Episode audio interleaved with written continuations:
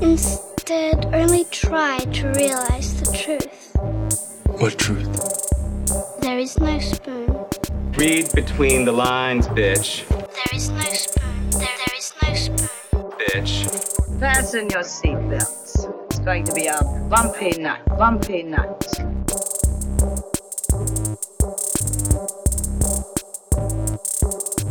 Saludos amigas y amigos, yo soy Mario Alegre Femenías Y yo soy Rosa Colón. y esto es Desmenuzando.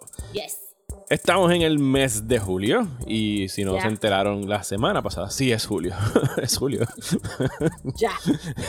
O sea, ya estamos over the mountain, que es el 2020. O sea, llegamos al pico, maybe, who knows. Maybe. A lo mejor es un pico que va a llegar hasta diciembre y entonces después es un precipicio, pero no Yo sabemos sí. eso todavía. Yo creo, eso- yo creo que sí. Pues en todo caso, o estamos a la mitad de la, eh, el apocalipsis o estamos justo en el pico y estamos a lo mejor empezando el descenso. Entendido, pero- ¿tú crees que estamos a la mitad del apocalipsis?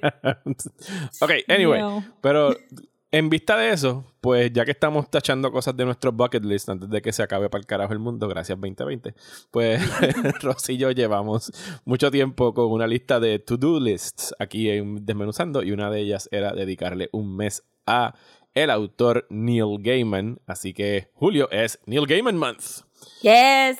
Y empezamos hoy hablando de Coraline, tanto el libro como la película animada de Studio Laika. Esperamos que hayan hecho sus asignaciones, pero antes, como de costumbre, vamos a bullshitear. Así que Rosa, ¿qué tienes para el bullshiteo? Yes.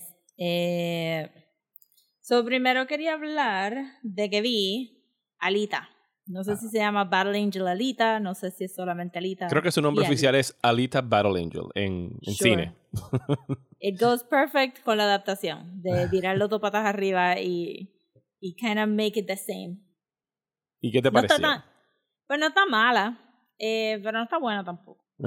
Si está en algún lugar por ahí en el medio. Me gustaron muchas cosas de ella, pero cuando le sumas todas las cosas que no me gustaron, pues it evens out. Se cae como para el me medio. gustó, o sea, el casting estaba fine. El, este, o sea, lo primero, ok, no voy a entrar al plot, pero lo primero que me gustó mucho fue que Robert Rodríguez decidió que esto pasó en México. Porque en parte, eso me gustó mucho porque en parte cuando tú tienes un sci-fi stories que se inventan las ciudades, el, cuando vienen las adaptaciones visuales, usualmente es el, el, el thing de ignorar si es en Asia, just ignore it, y traerlo a Europa. Y entonces, o darle como que un flair europeo. Pero el momento que tú ves la ciudad de ¿verdad? lo que se supone que sea el scrapyard, que es la, el scrapyard más lindo y limpio que yo he visto ever. Of course it is. Eh, golden highlights, todo, todo. Eh, lo primero que me impresionó fue que había este, los hints de colonial architecture. No sé si él estaba pensando en una ciudad de México en específico. Yo no he ido a México suficiente como para identificar algo específico del background. Yo he ido un par de Pero- veces, pero tampoco puedo identificar algo. Pero tenía colonial, colonial architecture y para mí eso era como que, ok, ok. Y los colores pasteles como que washed out del sol. Este, tenía muchas cosas y luego en el personaje de Sapan, que está hecho por Dario 1, el que rechazamos, por a much better looking Dario Naharis 2.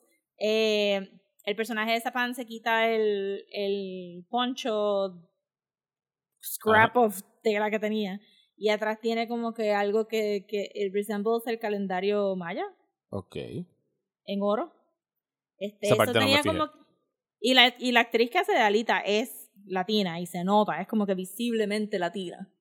Este, so que me pareció que estaba cool que Robert Rodríguez haya dicho como que es verdad, a pesar de que esto es un manga y, y pues culturalmente le pertenece un poquito más a Japón, eh, como no es algo específico de Japón, está todo completely made up, pues él lo trajo como que a su cultura and I really appreciated that. Me hubiera gustado que hubieran sido un poquito más lineal con su adaptación. Porque, bueno, sufre mucho de... Tenemos una heroína que tiene amnesia, que hay que enseñarle las cosas, hay que enseñarle a comer fucking chocolate. Y como que se desvía un poco de... Mira, se supone que sea un android that just kicks ass y eventualmente acaba en un roller derby style game. no hay que buscarle mucho. Que me lleva a una de las razones que no me gustó la película es porque forzaron mucho el ángulo de Young Adult Romance. Que no sé por qué la gente piensa que todas las historias de Young Adult tienen que tener romance, but they don't. Eh, y el manga sí tiene un personaje que se llama Hugo, que no está enamorado de Alita en ningún momento. Y que Alita sí se enfusca con él, pero él nunca reciprocate, so no sé de dónde sacaron todo este romance I'm just gonna show you the city, chocolate, montarte la motocicleta, este be your personal pixie boy, pixie manic boy dream. Este, so no sé de dónde sacaron eso. Y como que colorea mucho porque entonces ella ella no, no investiga la ciudad sola, siempre está Hugo ahí en el mismo medio enseñándole las cosas, pues le quitan mucha agencia que en el cómic pues sí está Airo que le explica muchas cositas, pero Alita está sola mucho, está sola mucho del tiempo y pues averigua cosas ella sola. A pesar de que tiene amnesia, la película como que they hammered it home que otra persona tenía que explicarle a Alita. Y había tanto expository dialogue porque parece que querían como que tenían miedo de que no vayan a hacer la trilogía completa. Maybe. Bueno, y lo dejan abierto para que hagan otra, pero no va a pasar, like, ever. sí, eh, I mean, es como que fue un montón de información que es innecesario porque en el manga tampoco te lo dicen. Eh, y entonces lo que más me molestó, lo que más me molestó, que no tienes que haber leído el manga para nada, para sacar esto, pero si te ponen el cuerpecito que iba para una niña de 12 años que no podía caminar. There's no fucking way que tú puedes decimate people with that body. Como que no hace nada de sentido que Alita pudiera pelear igual que cuando tenía el Berserker outfit, o sea, el Berserker body, con el beautifully, intricately, intricately carved cuerpecito que iba por una niña de 12 años que no podía caminar. So, en el manga, ella tiene partecitas de otro androides que Airo ha coleccionado. Y la primera pelea con Macaco, que aquí en la película le quitan el nombre y le ponen otro nombre. La parten dos porque es un cuerpecito que no está hecho para esto. Ajá. So, cuando ya pelea por fin con Macaco al final, tiene el Berserker Body, pues tú dices, ok, ahora, ahora qué es. Pero aquí hacen todo un show de hacerla a ella pelear con el cuerpecito de la nena de 12 años, para que después pelee con el Not Macaco, para que después siga peleando, para que después encuentre un Berserker Body, para que después vuelva a pelear con Macaco. Y yo, ¿pero por qué? ¿Por qué? Era tan fácil. Primer acto, pelea con Macaco, se le rompe el cuerpo, le consiguen el Berserker Body. Tercer acto, pelea con Macaco, gana, ya, ya, se acabó. The end. The end. It was so dumb que tuviera que... Entonces te decían, no, el Berserker Body es de esta tecnología. pero si podía hacer lo mismo con cualquier cuerpo, con cualquiera. Claramente. Pero querían incluir el, el roller ball o el roller whatever, como se llame. Bueno, ella le pone. Sí. eso, eso, es de más adelante en el manga, no está en el principio del manga. Bueno, depende de cuando, donde tú dices cuándo se acaba el principio de esta cosa, porque el manga es también como que not the best manga. el manga, sí, ese es el manga que después eventualmente están como que peleando en la luna, ¿verdad? Contra una... sí. Yo voy por el capítulo 15 ahora mismo y es como que ahora fue que se murió este spoiler alert, Hugo. No importa, no la van a ver anyway. Thank you. si no tienen nada que hacer, véanla. Pero de verdad es que esto de dos mes, fuera de, de traerlo a México, eso sí me gustó un montón. Y el casting, que estaba bien bueno. Eh, other than that, pues como que... Sí, me da pena con, con Edward Norton, que nada más tiene ese cambio al final de como que eso nunca va a pasar, Edward Norton. Yo grité y todo y como, ¿what? That's never gonna happen. Pero este, si tú ves el dibujo de... Está, I mean, not the, not the best drawing, pero Mahershala Ali estaba perfectly cast para Vector y este, no sé qué hacía Jennifer Connelly ahí, pero lo hizo bien viéndose preciosa como ella es. Sorry, ese es mi crush de toda la vida. y este y este hombre, el alemán, este era un perfect idol, es como que un pero le, dieron demasiado diálogo, fue mucho telling, not showing y la nena está súper cool y se ve bien acrobática y todo y el, el body type de la nena está súper cool y me gustó mucho que fuera mexicana o latina, pero la adaptación como que cogió demasiados leaps cuando tenían una historia que era bien simple. La complicaron for no reason. Bueno, y hablando de cosas que, hey, está en HBO, si no tienes nada más que hacer, nada más que hacer, vela.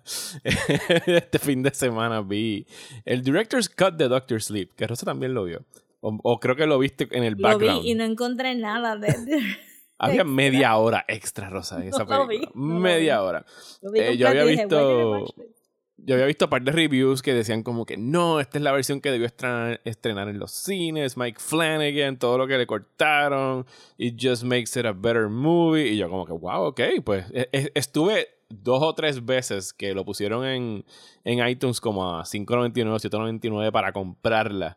Y yo como que estuve a punto de comprarla varias veces, que bueno que nunca la hice, porque primero no vi gran diferencia. Y segundo, que después lo pusieron en HBO Max, so qué bueno que no lo pagué. Lo que le añade es, extiende algunas escenas, le añade dos o tres por encimita y le, y le incluye eh, chapters, chapter titles. al lado. ¿Tú viste la versión que era o no, Rosa? Ay, no sé. Ahora no sé. ¿Sabes qué? Yo tengo una duda y es que cuando tú entras a HBO Max, si tú le das a Doctor Sleep, tú vas a ver Doctor Sleep. Abajo en los extras está Doctor Sleep Director's Cut. Ah, pues yo creo no, que tú no viste vi, Doctor Sleep otra vez. como- Pero entonces, sí, yo estaba como, what a waste of time. Pero está bien porque tenía que trabajar y estaba en el background. Eh, so le añaden chapter, ti- so what? tiene, sí, tiene como que chapter titles, tiene como 5 o 6 chapter titles que... pues, Alguno de esos chapter titles es He's a murderer and he never called the police to recover the bodies of the woman and the baby. No, ninguno de esos no, chapters I es eso. Ninguno de lo- ninguna de las cosas que le añaden resuelven ese problema de la película. By the- porque estuve pendiente, porque me acordaba que eso, era fue, eso fue un issue de nosotros. Y es como que, bueno, a lo mejor aquí está la escena donde sí lo arrestaron y estuvo un par de años en prisión, pero no, perdón no sucedió.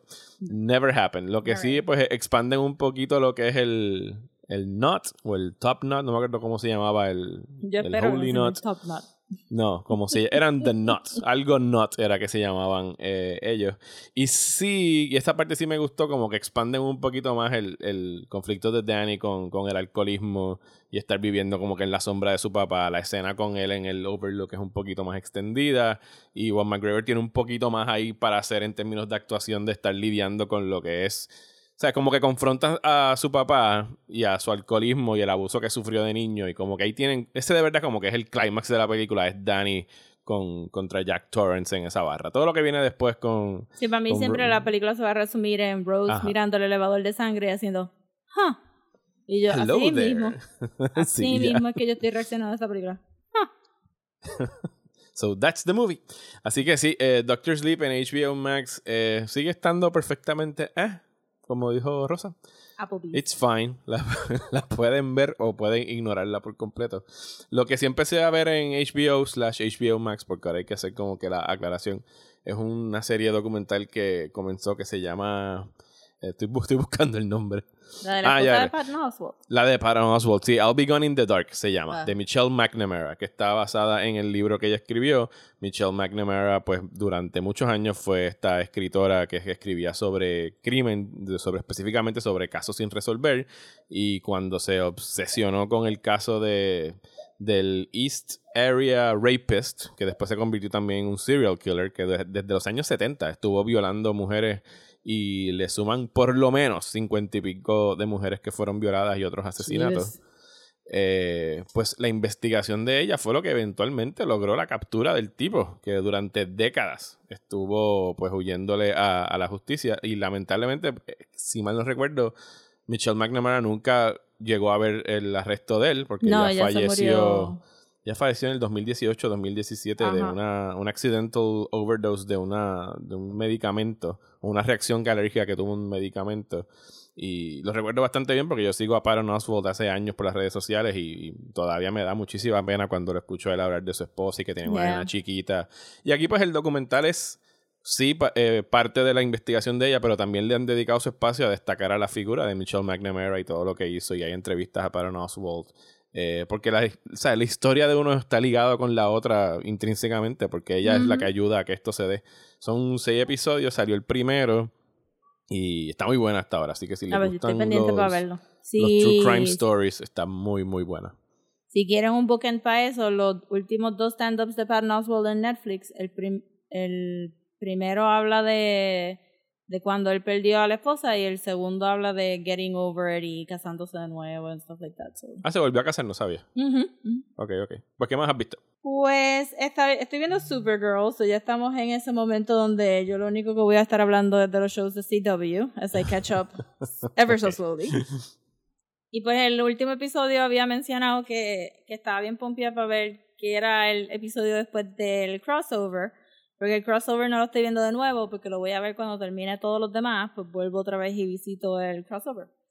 Pero en, en Black Lightning fue parte del plot, porque como todos los realities están merging y pues este, lo usaron para mover el plot de una manera bien cool, pero estaba pendiente porque Supergirl es un chin chin más quirky que Black Lightning. And they did not disappoint. Este, esos slight spoilers para Supergirl. Si no lo ven el show, pues hopefully esto los pompea un poco. Pues en los seasons pasados ya, habían, ya había venido The Legion of Superheroes y Brainiac 5 del futuro se había quedado con Supergirl y el diseño de Brainiac 5 era eh, pues para televisión. No se parecía mucho al del cómic. Y en este episodio después de Crisis, they fixed that de una manera preciosa, in my opinion. Eh, porque resultó que en la barra donde ellos hanguean, eh, varios timelines se quedaron stuck. So hay Ok. este multiple brainies de momento. Y uno de los brainies es una nena. Y yo estaba como que, wow, esa nena es super cute. Y Brainy es super cute. Esto es amazing que han podido conseguir una nena tan cute. Y la estoy mirando y yo digo, no, pero se parece un montón. Esto tiene que ser familia. So busqué información y es la hermana del actor que hace de Brainy haciendo de Girl Brainiac 5. Ajá. Pero hold the phone, it gets even better porque ella era el fantasma en Being Human de Sci-Fi Channel. Oh. ¿Te recuerdas de ese show? Ajá. Ese show estaba buenísimo. Sí, sí, y sí. El, el UK version estaba bueno también. Pues ella hacía del Ghost. Yo, oh my god, está saliendo aquí. So ella hace de Brainiac 5 Girl. Y nada, pues tienen un plot. La cosa es que sale a relucir que el. Tú ves que el, el costume de Brainiac usualmente tiene tres lucecitas Ajá. en el pecho. Pues él las tenía en la, ca- en la cabeza. En la frente. Ok. Ajá.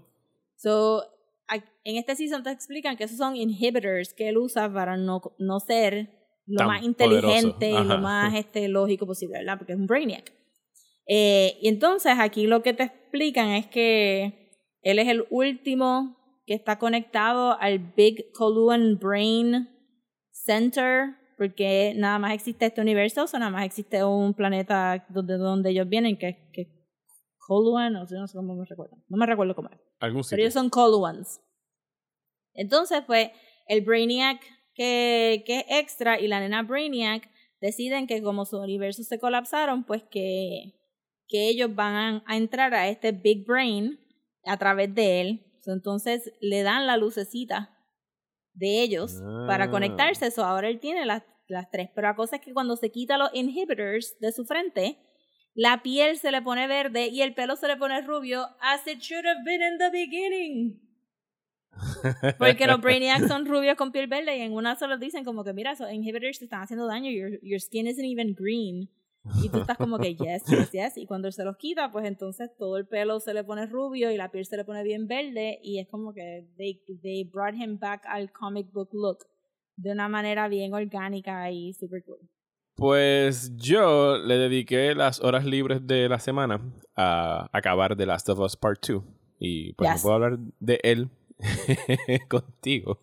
Pero sí puedo dar algunas impresiones generales del, del juego. Mm, deja ver, ¿qué puedo decir que no sea spoilerific? Eh, no voy a entrar en spoilers, así que tranquilo si no han acabado el, juego hasta ahora. Como ya había dicho antes, yo no jugué el primero. Yo jugué la mitad del primero en su momento cuando salió, me cansé, nunca lo acabé.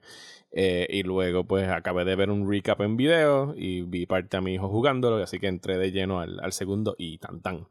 El segundo juego pues es el tiene el esqueleto de un típico revenge story. No, no vamos a decir por qué el revenge, pero veo que son de las cosas que han podido, que el estudio ha permitido decir hasta ahora del juego. Sabes que sucede algo en el juego que alguien pues emprende una una un revenge plot para poder vengar a alguien. Así que pues es un juego que sí se torna bastante violento, sangriento, pero ocurre algo en cierto punto del juego que para mí es clave a la hora de, de, de, de poder medir el, poder que tenga la historia. Y he visto que ha sido como un punto de contención entre las personas que han jugado el juego. A algunos no les ha gustado el giro, a otros sí. A mí me gustó mucho el giro que, que toma y las posibilidades en términos de perspectiva que ofrece el juego. Porque en realidad es un juego difícil en términos de que sí, ahora entiendo en gran parte lo que estaban señalando en cuanto a la violencia, porque es bastante, o sea, es grim as fuck en comparación al, al, primer juego. Pero tú sabes que tú estás, pues, el hecho de que tú estás controlando a los personajes haciendo esto, eh, de la manera por lo menos que yo lo, lo interpreto, es que la mayoría de estos juegos AAA video games son juegos de andar matando gente la mayoría de ellos. Si no son shooters, son stealth games o estás por ahí disparando y matando y matando y matando. Y este juego de verdad te hace pensar cómo afectaría verdaderamente a la psiquis o, la, o a una persona el estar matando tanta gente a diestra y siniestra y no soplándole tiros desde la distancia, sino a veces very hands-on teniendo que, matar personas y cómo eso pues te va destruyendo como ser humano. Sí, suena como lo que Walking Dead trató de hacer con Carl, pero como que no, no tenían lo, como que el pathos de la historia para poder hablar sobre la vida de este nene chiquito que había crecido en este zombie apocalypse. Uh -huh. Sí, llega, llegó un punto anoche cuando estaba acabando el juego, donde, y esto a mí nunca me había pasado jugando un videojuego, yo literalmente solté el control, lo puse al lado mío, porque estaba en una, una secuencia bien violenta donde yo no quería que esto estuviera pasando. Yo quería uh -huh. parar. Y yo dije, bueno, si yo suelto el control, pues deja ver qué sucede. Porque uno puede probar, porque a veces, eh, si hay de estas cosas que son cutscenes donde nada más tienes que apretar un botón y darle aquí, yo dije, ok, yo quiero ver qué pasa si yo no aprieto el botón. Y la escena continuaba y eventualmente, pues, te tiraban otro, otro de estos cutscenes donde moriste y tienes que darle restart y volver a empezar yeah. la secuencia. Era como que, no, you have to do it. Y era como que, pero es que no quiero. O sea, yo quiero que este personaje, no estoy diciendo cuál, pare de hacer esto que está haciendo y al mismo tiempo, tras de que quiero detener sus acciones, al mismo tiempo quiero salvar al, a, a, este y otros personajes por lo que está sucediendo. Así que sí logró como que sacar una reacción visceral en mí en ese momento, porque era como que I wanted to stop. Pero yo creo que eso era el punto del juego. ¿no? He leído muchos reviews que decía como que ya al final eh, estabas tan numb de tanta violencia, que si ese es el propósito yo pienso que puede tener todo el sentido del mundo. Porque la historia yo la encontré bastante cautivante, muy estremecedora. O sea, visualmente el juego está espectacular. O sea, tiene una de las secuencias más brutales que yo he visto en un juego en términos de diseño y de level design y de cómo te... O sea, it, immerses you en, en, este mundo en el que tú en realidad jamás quisieras estar. Y, y, de verdad que, pues nada, cuando algún día tú acabes de ver la historia, podemos tener un spoilerific discussion, porque pienso que hay mucha tela de dónde cortar eh, en dónde termina este, este juego. De verdad que me gustó mucho, sí, no me arrepiento viendo, para nada ya de jugarlo. A verlo, ya empecé a ver un Let's Play, pero no sé si ella lo va a terminar. Okay. Yo tengo uno Pero que. está bien, porque yo, yo tengo, después leo la un, tengo un video que te puedo dar que dura 20 horas y es el juego completo. Y no es nadie hablando, es solamente el juego. No hay ninguna narración, solamente son las 20 horas. Okay. Eh, pues sí, eso estaría cool. Yo pero, también pues, pienso que este, la, la idea de que el juego es super bleak este, es solamente porque estamos proyectando nuestro hopelessness for the future. Yo pienso que si el juego, el primer juego vino en Better Times y la gente no se quejó para nada de una historia que era super bleak y que esto es una extensión y me gusta la idea de que la historia en su segundo acto, me imagino que vendrá un tercer juego un cuarto un quinto, I don't know. Bueno, ellos han este, dicho que no han, no han considerado ahora en el momento hacer un tercero, que todo dependerá de, de que surja sí, una buena idea para hacerlo. I mean, pero hay un zafacón de Uncharted. You know? Sí, sí, sí. Sí, pero esto se eh, o sea, en, en, lo que salió, eh, o sea, entre, entre Last of Us 1 y este, creo que salieron dos Uncharted, que era una prioridad uh -huh. para ellos acabar la. Sí, la, porque Uncharted no tiene historia. No, es Ish. un treasure hunter, corre, pero dispara, este, corre, dispara y Me it. imagino que, porque siempre son trilogías, so yo me imaginaría que van a hacer un tercero y que esta fuera como que el Empire Strikes Back, se tiene que sentir un poquito bleak.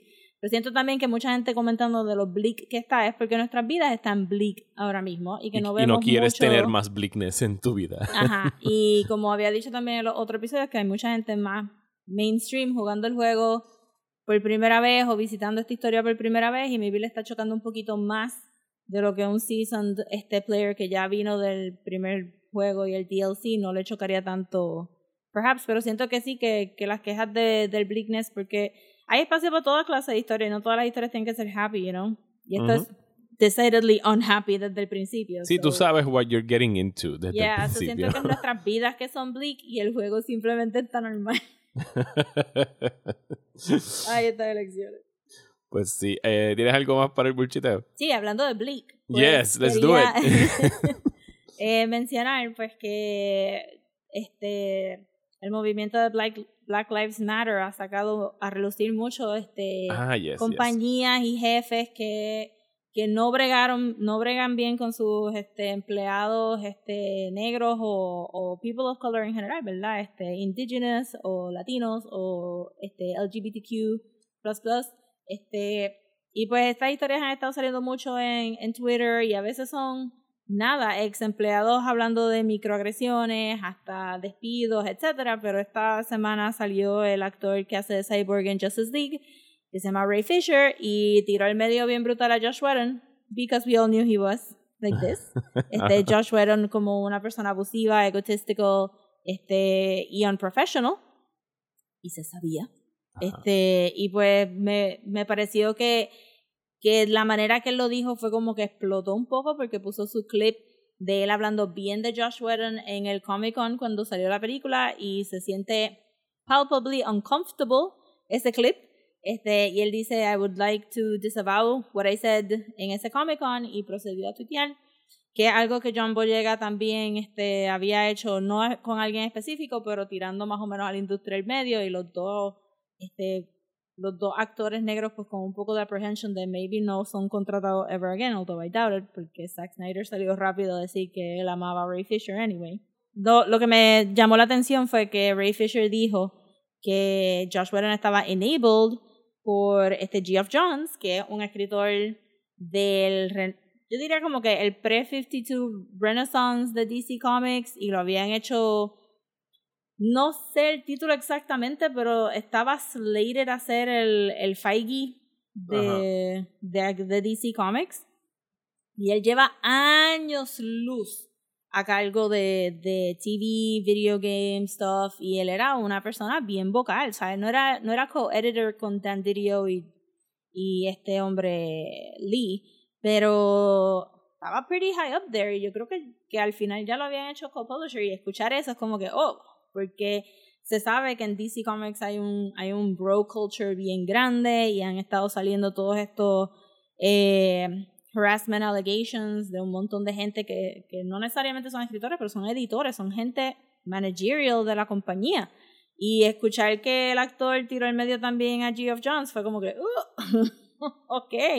Este, y entonces esta misma semana también, pues Scott Lobdell, un escritor de DC, también salió, se fue de su, este, de su title, este, pero después del announcement de, haber, de él haberse ido del cómic, pues salieron a relucir que él era un groomer, unprofessional, traía muchas discusiones de sexualidad a la mesa en professional settings, este, tirándole a las novias de gente al frente de los novios y pi- invitándolo a los dos a threesomes en, again, professional, todo esto es professional settings. Si tú lo quieres hacer en tu casa o en la barra, that's fine, that's fine. Pero. Professional settings no se supone y pues lo, lo tildaron de groomer y pues está ahí también y pues ya, ya han sido un par de casos eh, que han caído y es como que en este momento eh, Black Lives Matter se está juntando un, po- un poco con el Me Too Movement y pues igual como que están saliendo alegaciones de racismo, están saliendo este, alegaciones de acoso y pues hopefully eso lleva a, a un poco de limpieza de la casa de los cómics porque Porque hacía falta. no. Sí, porque hace falta, porque es que este son cosas que, que se supone que, que appeal to everybody tú no quieres escuchar como que, diablo, pues ahora que tú vas a hacer con esa película de Justice League, ¿me entiendes? ¿Cómo tú la vas a ver? Ahora tienes que ver el Snyder Cut porque por lo menos Snyder es un poquito más decent. Pero cómo tú visitas todos estos cómics cuando ya tú sabes que el escritor que estaba bregando con maybe un personaje teen en la página. Entonces también me hizo pensar, y con eso voy a cerrar este pensamiento, de que por tantos años este, académicos llevan analizando estos cómics de superhéroes y han encontrado mucho, mucho este caso de discutir sobre objetificación del cuerpo de la mujer y este y este pasividad de los personajes femeninos y todas estas cosas bien negativas siempre alrededor o, o extra sexualidad en una historia donde no debería de haber como que mucho sexo involved y de momento tú escuchas esto de los actores es como que you can't divorce the art from the artist.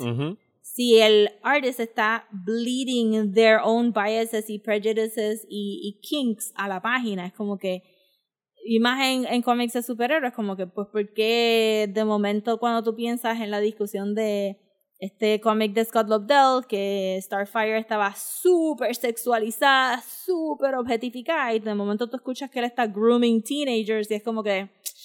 Sí. You cannot Uno más separate uno es the art from the artist. Exacto, y que los cómics estaban gritando este problema desde hace 20 años plus plus.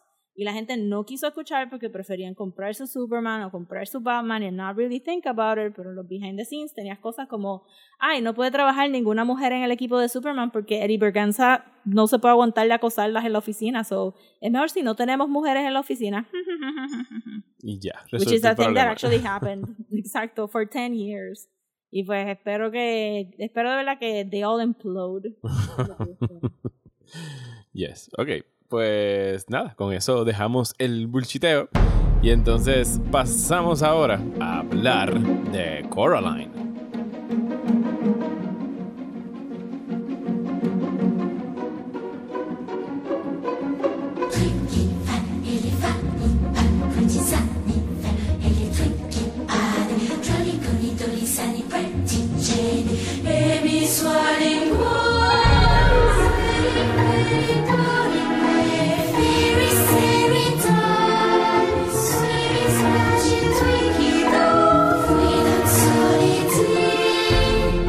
Pues en febrero del 2009 llega a los cines Coraline, la adaptación de la novela de, del 2002 de Neil Gaiman.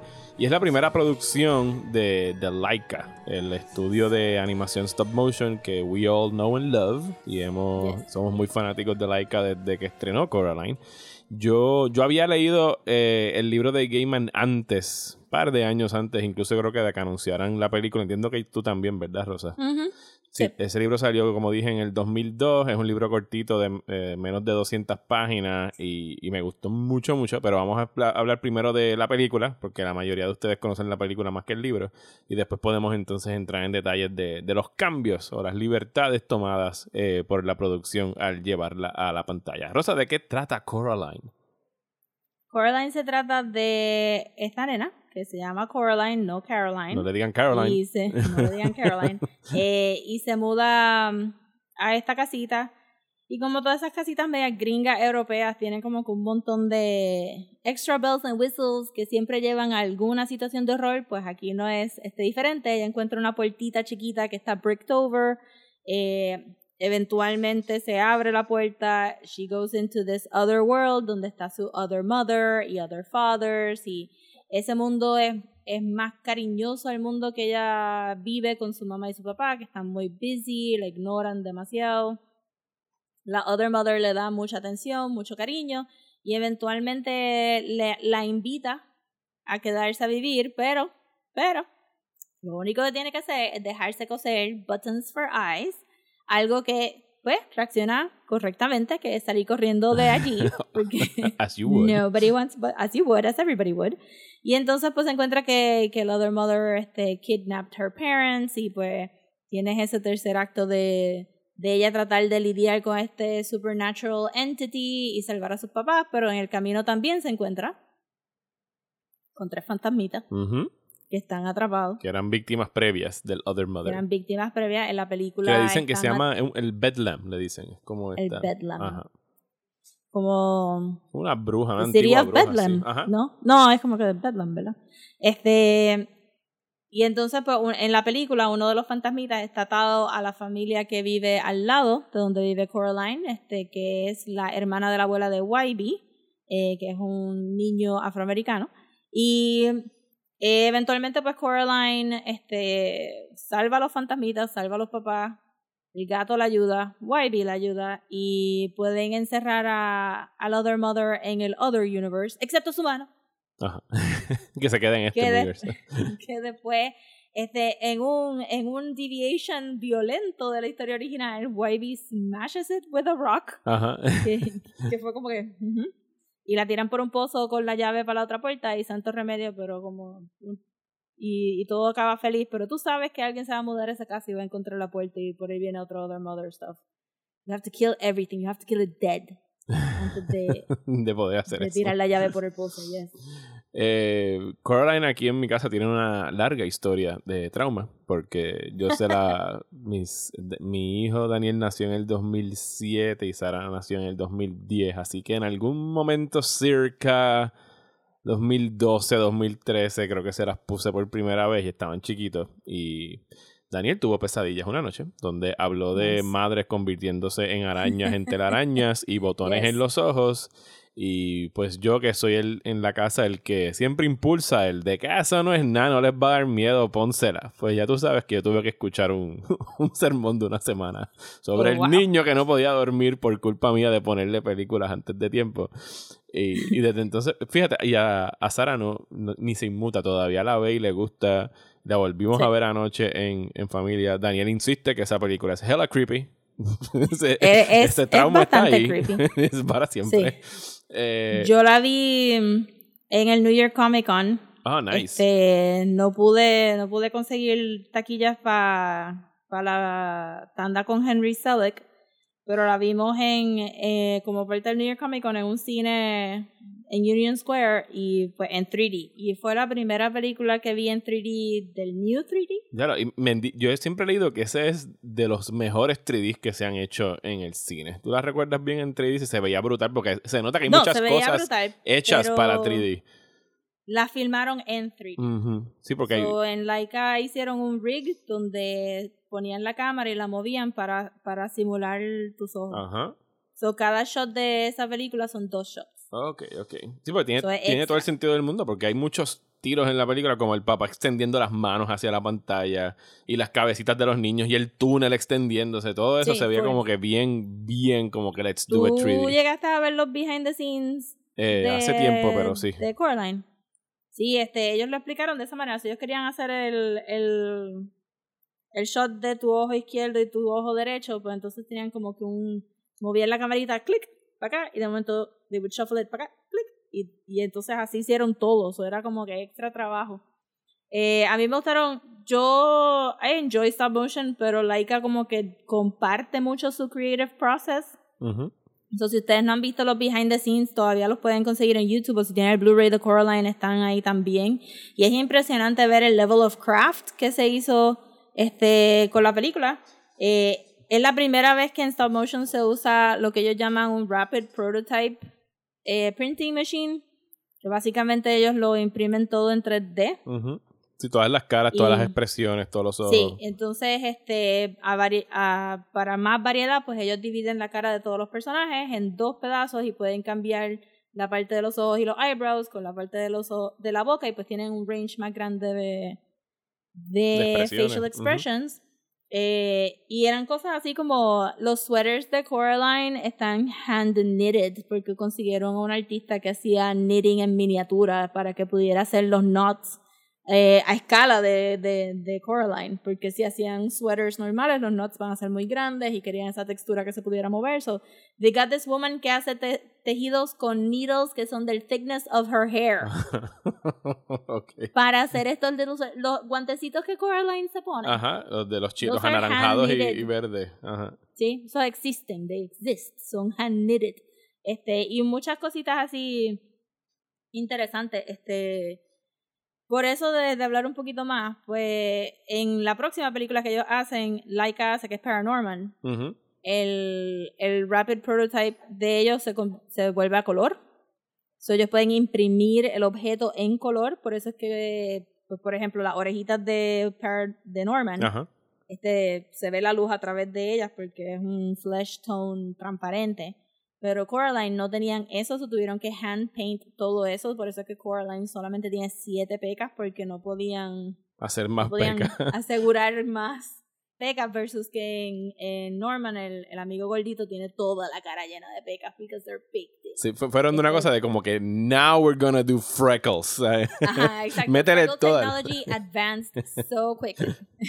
Este, pero eh, para mí fue una, una adaptación bien buena porque eh, la y por eso es que no quería hablar del libro primero. El libro es bueno, pero no tiene todos los bells and whistles que la película tiene. Y yo creo que Henry Selick supo traer más charm a la película a través del stop motion que lo que Neil Gaiman describió en la, en la página. Sí, Va, va a haber muchas personas quizá que te escuchen y están gritando porque me he topado con algunas reacciones en internet de gente que dice que no, que el libro es mejor, pero yo estoy mayormente de acuerdo contigo. Eh, De los cambios, quizás así que uno pudiese levantar eh, bandera, eh, es el, el personaje de Coraline como tal, en la película es un brat, en, en, en el libro She's Just a Girl, llegando a una nueva casa, los papás no, no la están ignorando ni nada por el estilo, todo es más... Bueno, la están más- ignorando un poco, pero no es. Ella no reacciona tan violently a, a ese a ese abandono, por Sí. decirlo. Y a mí me gusta la, la edición de, de YB, que no existe en el libro. Y aquí. Yo tengo problemas con YB. eh, en- en- dale, explícalo. Porque sí pienso que el libro hace un mejor trabajo de darle mucha agencia a Coraline y ella no tiene amigos, por eso es que cae a lo de Other Mother y teniendo a alguien como YB ahí, parecería que él hubiera sido una distracción a lo de Other Mother. El punto es que Coraline está sola y tiene que bregar con eso. Y siento que not a- no es un great look tener un personaje afroamericano y después tenerlo mute por mucha parte de la Y película. coserle la boca. Sí, y, no- y no- la boca, y- que era como y que, su abuela, "Oh, no". su abuela siempre está fuera de cámara hasta los últimos segundos. Sí, sí. I mean, si, lo vas a, si vas a traer representation, then make it good. Pero eh, sí se sintió que un poco en la película, la película falla en la agencia de Coraline porque el gato también está bien presente y el YB está bien presente y Coraline no está, al no estar sola, pues no hace todo ella. Y en el libro she figures it all, all out by herself y aquí tiene un montón de ayuda. So, en ese caso sí falla un poco la adaptación, pero a veces son boberías como en el libro Las almas de los nenes, este, ¿verdad? Eh, Coraline la visualiza como estos little marbles. Ujú. Y aquí también, pero le dicen eyes. Sí, son. And it makes so much more sense porque hay marbles que se llaman eyes. sí, y aunque ninguno es un eyes. marble, uno es como que la palanca de un tractor. los sí, son otros- tokens, ah, son, tokens, este, horcruxes, if you will, en el Harry Potter universe. Pero, este, que no, e- eso le da un poquito más de charm que simplemente sean como que bolitas de luz o whatever. Not, not knocking his imagination up. Yo creo que, que eh, él también le gusta la película de Coraline. Yo, escuch, yo he leído a Neil Gaiman este, defendiendo la película, hasta defendiendo el personaje de Wybie, so no creo que él estaba displeased con el adaptation, pero el adaptation le da un poquito más de, de visual sazón y el libro le da más agencia a Coraline. So it depends si, ¿qué te gusta? Yo, yo estaba full en el, holy crap, this is a job. La gente hace como que casitas y muebles para la casita y cuchucherías y qué sé yo. So yo estaba sold con Coraline este, como adaptación No, no. del momento que vi el set. Yo tengo una inmensa admiración por la gente que hace stop motion, específicamente Laika, y yo me devoro esos eh, behind the scenes, porque mi, mi cerebro no me da para concebir los niveles de paciencia que esa gente tienen que tener para producir un minuto de animación quizás a la semana, maybe, si tuvieran una buena Yeah. semana. Eh, Y cuidado, porque ellos se pasan diciendo mucho de que si tropezaste y le diste un poquito a la mesa, you have to start all over Oh again, y que le da un montón de trabajo. Ah, hay, hay un muchacho puertorriqueño que trabajó en Laika por muchos años. ¿Sí? Se llama Guillermo Martínez. ¿Y en cuáles películas trabajó? Él trabajó en el Story Department de Missing Link. Y creo que de Kubo como storyboard artist. Ok. Eh, él, él es ahora head del. No, no sé si es head. Pichén, no sé cuál es su título. Anyway, está en Sony Animation. Este. Trabajando una cosa ahí que anunciaron. Este. Un poster ahí. Está en Sony Animation. Búsquenlo en Este, IMDb. Tiene en un perfil en IMDb. Tiene un perfil en IMDb, sí. Este, y él hacía cómics locales acá y pues se fue para allá a trabajar, trabajó en Laika un tiempo, entonces pues, Se brincó para acá. Ok. Brincó para California. Eh, hablemos de Henry Selick, que es como que the guy for stop motion animation desde los 90 para acá. Mira, Mario. Ajá. Si tú no has peleado con un empleado de Hot Topic sobre cuál es el director de Nightmare Before Christmas, ¿Por qué? Porque, tú no has vivido. porque ellos se supone que se- tuve que es una pregunta que tienen que hacerle a todos los empleados de Hot Topic. ¿Quién dirigió Nightmare Before No. Christmas? Porque, te, porque tú estás comprando algo de Nightmare Before Christmas y el, y el, el empleado dice, Ah, Tim Ay, Burton. a mí me encantan todas las de películas de Tim Burton. Y uno ahí como que Tim Burton no dirigió esta película, fue Henry y de por Fean. Yo he visto esta película millones de veces, yo, yo también. Y no la dirigió y Tim Burton. sé que el director es Henry Selick, El director de Gracias. James and the Giant Peach. que también me gustó mucho. Eh, fíjate, yo nu- No es la mejor historia, pero a mí me gustó mucho. nunca he visto James and the Giant Peach, fíjate. Ya, yo le di duro a James and the Giant Peach. Hay algo de, de hacer que el fleshy part del Peach se viera bien shiny y que los personajes se vieran baboseados de Peach cuando se comían el Peach, que era como que fascinating, satisfying. Yo, la- obviamente, sí vi Nightmare Before Christmas y la animación de stop motion que sale en, en Life Aquatic también es de, de Henry Selick. Sí, sí, Es sí. sí. chulísimo. Él, es, él es whimsical, él es el give me whimsy Aquí guy. estoy viendo, tiene 67 años, tiene ya Henry Selick, no tiene nada. Veía viejito en los behind the scenes. No ve viejito de esos como que te cuentan una historia y se tarda tres horas y te la actúa. Está trabajando actualmente con Pixar, no sé haciendo qué específicamente. Eh, y se supone que en algún momento tuvo en sus manos la adaptación de The Graveyard Book, también de, de Neil Gaiman, pero Did not like that as como much. que no ha quedado nada por, por ahí. No debería. No, eso no como que no se presta para... A mí no, yo- Era ese un- no lo leí, ese no lo leí, así que no me consta que sea bueno. Eh, ese lo leí, la historia está bien, pero es un fan fiction de, de Jungle Book. Ok, ok, ok. No sé, Por eso que se llama The Graveyard Book. desconocía. Fue como que dos capítulos into it y yo, this sounds so familiar.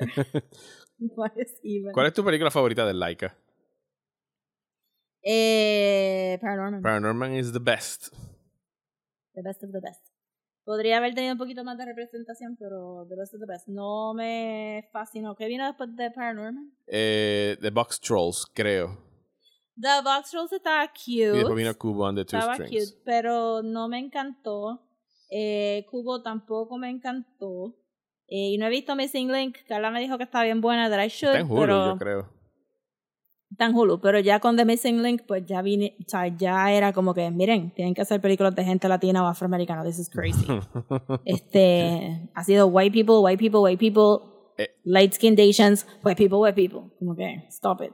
También tienen que buscarse más actores un poquito más diverse. Este, Hugh Jackman en dos películas corridas es como que too much. ¿Quién hizo Hugh Jackman en, la, en Kubo? ¿No es el papá? No, ese es Ray Fiennes. No, ese es el emperador. El emperador es Ray pensaba que Fiennes. Hugh Jackman. No, Hugh Jackman no sale en, en Kubo. White people. Es Charlie Theron, es el monkey. Sí, a lot. yeah. Eso no me, no me fascinó tampoco ese casting. Yeah. de el nene, el nene, los dos nenes de Game of Thrones han hecho excelente trabajo en en Box Trolls y en, en Kubo. En Coraline, Coraline es Dakota Fanning, que para ese momento Yeah, todo... eso era si había algún child que necesitaban algún child actor, era como que el número uno en el speed dial era Dakota Fanning. Full. Y después era Hailey Joel Osment hasta que pues Hailey Joel Osment dejó de ser cute en algún momento entre los 90 y 2000. De hecho, hablando de Hailey Joel Osment, viste que anunciaron el second season de The Boys para el 4 de septiembre. Que ahora mismo yo no me acuerdo si su personaje lo matan o no. Yo tampoco. Mm. pero, pero Este, o sea, en términos de artistry, todas las películas son buenas. En, en términos de historia que tropiezan un poco. Y Box Trolls estaba cute, pero no era como que muy como que no era para todo el mundo. sí, era, You era really media needed to like weird. British culture para pa entender lo que estaba pasando. Y después Kubo estaba nice, pero muchas cosas just didn't lead up to anywhere. Como que prometió mucho visual y después al final era como que, but why did, what? Did this? Se sintió un poquito all over the place. No sé Missing Link, pero no la vi porque no me pompean ya las historias de Missing Link. There's been too many. Ya yo vi Harry There's and the. Hendersons, no necesito otra más. Sí, es como que, ok, ok, yes. Y también es bien British. So, so están como que un poquito stuck en European. Me gustó Paranorman porque era como que working class American Sí, family en este small town. Y me gusta mucho, mucho. O sea, para mí Paranorman es la mejor porque ese tercer acto lo lleva a un nivel de sophistication. De, Sí, hablando de traumas y cosas así. Hablando de traumas, de, de shared traumas, de lo que tú piensas quiénes son los malos y quiénes son los buenos, qué fue lo que pasó en Estados Unidos en ese periodo, el arrepentimiento de algunos personajes, ¿sabes? Como que estaba bien adulta. Y me recuerdo que se la enseñé a una amiga, eh, estábamos viéndola de nuevo, pero ahora tengo en Blu-ray, y se la enseñé a una amiga y la amiga audibly gasp tan alto cuando hacen el reveal de quién es la bruja de verdad y se echó a llorar casi ahí también y era como que es es ese response que las otras películas como que no tienen y después de ver Paranorman como que quería que fueran igual de sophisticated but they, they're kind of not Y, y es una perfecta introducción a. Es un horror 101 para, para niños, porque tiene de todo lo que uno pudiese encontrar en una película de horror después más adulta. yo quisiera el cuarto de- yo quiero el cuarto de Norman it's amazing la, la música todo estaba bien chévere las otras están preciosas y, y ¿sabes? y Cubo en específico está bien linda más linda que Box Rose pero la historia no no la encontré como que estaba tan thought A mí out me gustó mucho Cubo, pero yo soy bien fácil para cualquier historia de- hecha en, en Japón y con todas esas cosas. Pero sí entiendo lo que tú dices de las reservas con, con Cubo. De hecho, Cubo, yo tuve algo que me pasó bien curioso con Cubo y fue que la, cuando la fui a ver, fui a una premiere y son de esas premieres de niños que siempre son un riesgo porque no me dijeron que la versión que iban a dar era en español. Ah. Pero, pero fíjate, el doblaje de esa película en español estaba muy bueno. Y me la pude disfrutar en español de lo más bien, algo que rara vez me, me sucede. Yo creo que se están poniendo más sofisticados con los doblajes. Sí, sí. ¿no? Y como era animación, si fuese una película de actores doblados, posiblemente hubiese dicho, nope, I'm out, y me he ido. Cuando, de hecho, la de Dumbo, la de Tim Burton, hablando de Tim Burton, yo fui a esa premiere y la dieron en español y estaba, estaba con los nenes y yo me volteé como que si ustedes se quieren quedar, yo me quedo. Y los dos fueron como que, nope, yo no puedo con esto doblado. y ok, nos fuimos y no he visto Dumbo. Está ahí en Disney Plus dando- riéndose en mi cara cada vez que la veo. No, thank you. Also, will skip.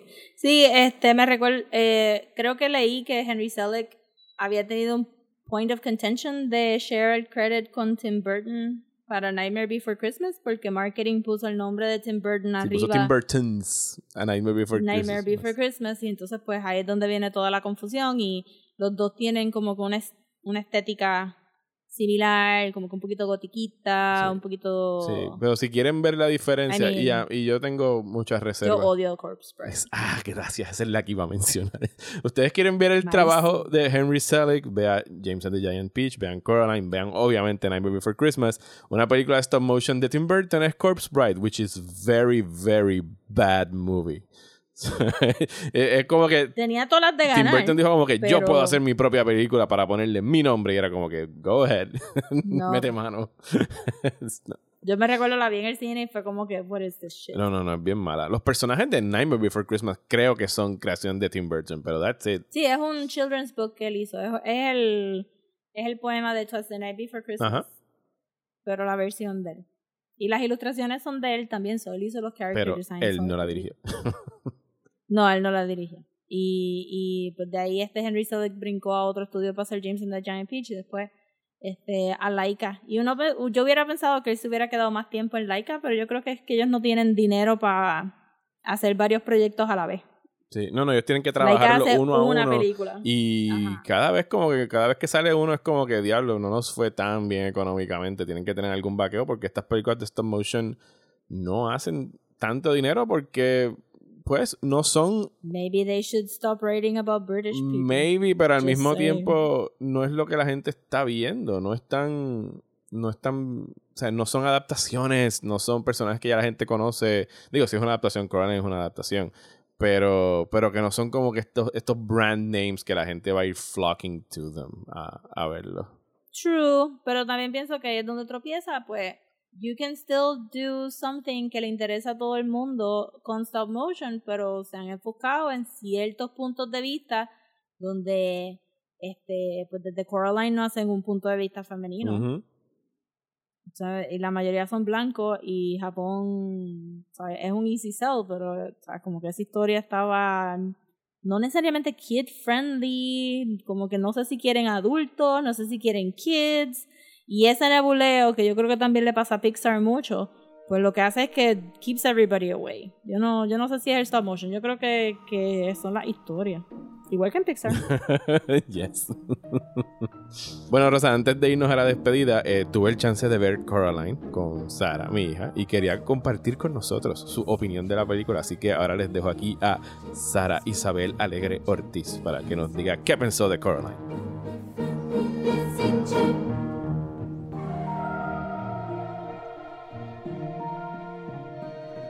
Pues cuéntame, Sara, ¿qué te pareció Coraline? Eh, pues ahora me, me asusta como que más que me asustaba cuando era más pequeña, porque cuando yo la vi por primera vez, la vi cuando tenía como 5 o 6 años. ¿Y te daba miedo? No, ¿Y a tu hermano? sí. Estás choteando a tu hermano aquí en el podcast de que Tú me preguntaste. Ah, ok, ok. ¿Y ahora eres de cuántos años? 10. De 10, o sea, que has madurado mucho desde entonces. Sí. Ajá, y cuéntame, ¿por qué la, por qué la ves distinta ahora? Bueno, porque antes lo único que yo pensaba que era era como que unas muñecas con ojos de botones, pero ahora como que entiendo más lo que está pasando en la película. ¿Y qué es lo que está pasando en la película? Bueno, es como que Coraline está pasando por una puerta todas las noches y cuando llega hay como que otra mamá, pero es diferente porque esta vez tienen botones en los ojos y pues está cuando está ahí, pues los papás los están tratando de convencer que se pongan botones en los ojos, pero Coraline no quiere. Y entonces si se va a dormir, pues aparece en la otra casa otra vez y no puede pasar por la puerta. Estás contando la película. o sea, hay spoilers. Spoiler alert. ¿Algo más para cerrar? Pues recomiendo la película y es buena. No es, es un poco scary, pero no es tan scary.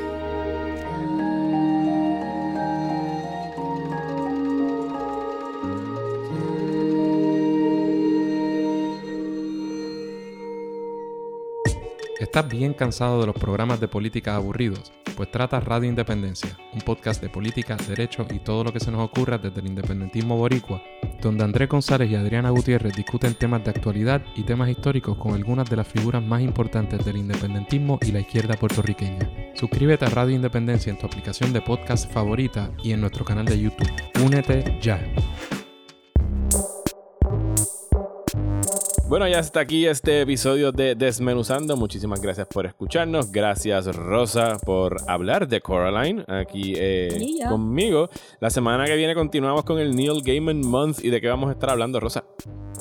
Vamos a estar hablando de la novela gráfica Death, The High Cost of Living. Yes, vamos a estar tipping our toes en lo que es el Sandman Universe. Vamos a empezar poquito a poco con esta historia exclusiva de, de, de Death, la hermana de Dreams. De hecho, salió una de las primeras reseñas del, del audiobook de Sandman. Después te voy a pasar el link. Ahora me acordé hablando de esto, porque eso es lo que vamos a estar hablando al final del mes de julio.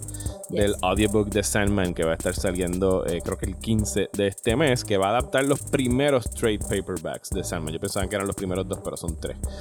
Así que eso es lo que tenemos para Neil Gaiman Month. Tenemos Death la semana que viene. La semana después de esa vamos a estar hablando de Princess Mononoke. Porque, por si no lo sabían, Neil Gaiman fue el que escribió la adaptación de Princess Mononoke al inglés. Así que pues cualquier excusa para hablar de, de Ghibli es buena. Miyazaki. Ya, de Miyazaki y de Studio Ghibli. Y luego vamos a estar hablando de la novela The Ocean at the End of the Lane. Así que eso es lo que tenemos para julio. Mientras en patreon.com slash desmenuzando continuamos con el Retro Movie Summer. Que este mes vamos a estar hablando de dos películas de fantasía. ¿Cuáles son, Rosa? Labyrinth y The Neverending Story. Yeah, así que el Retro Movie Summer continúa en patreon.com slash desmenuzando. Gracias a todas las personas que nos apoyan por ahí con un dólar y cinco dólares al mes. Al momento tenemos 69 Patreons. Nice. Yeah, nice.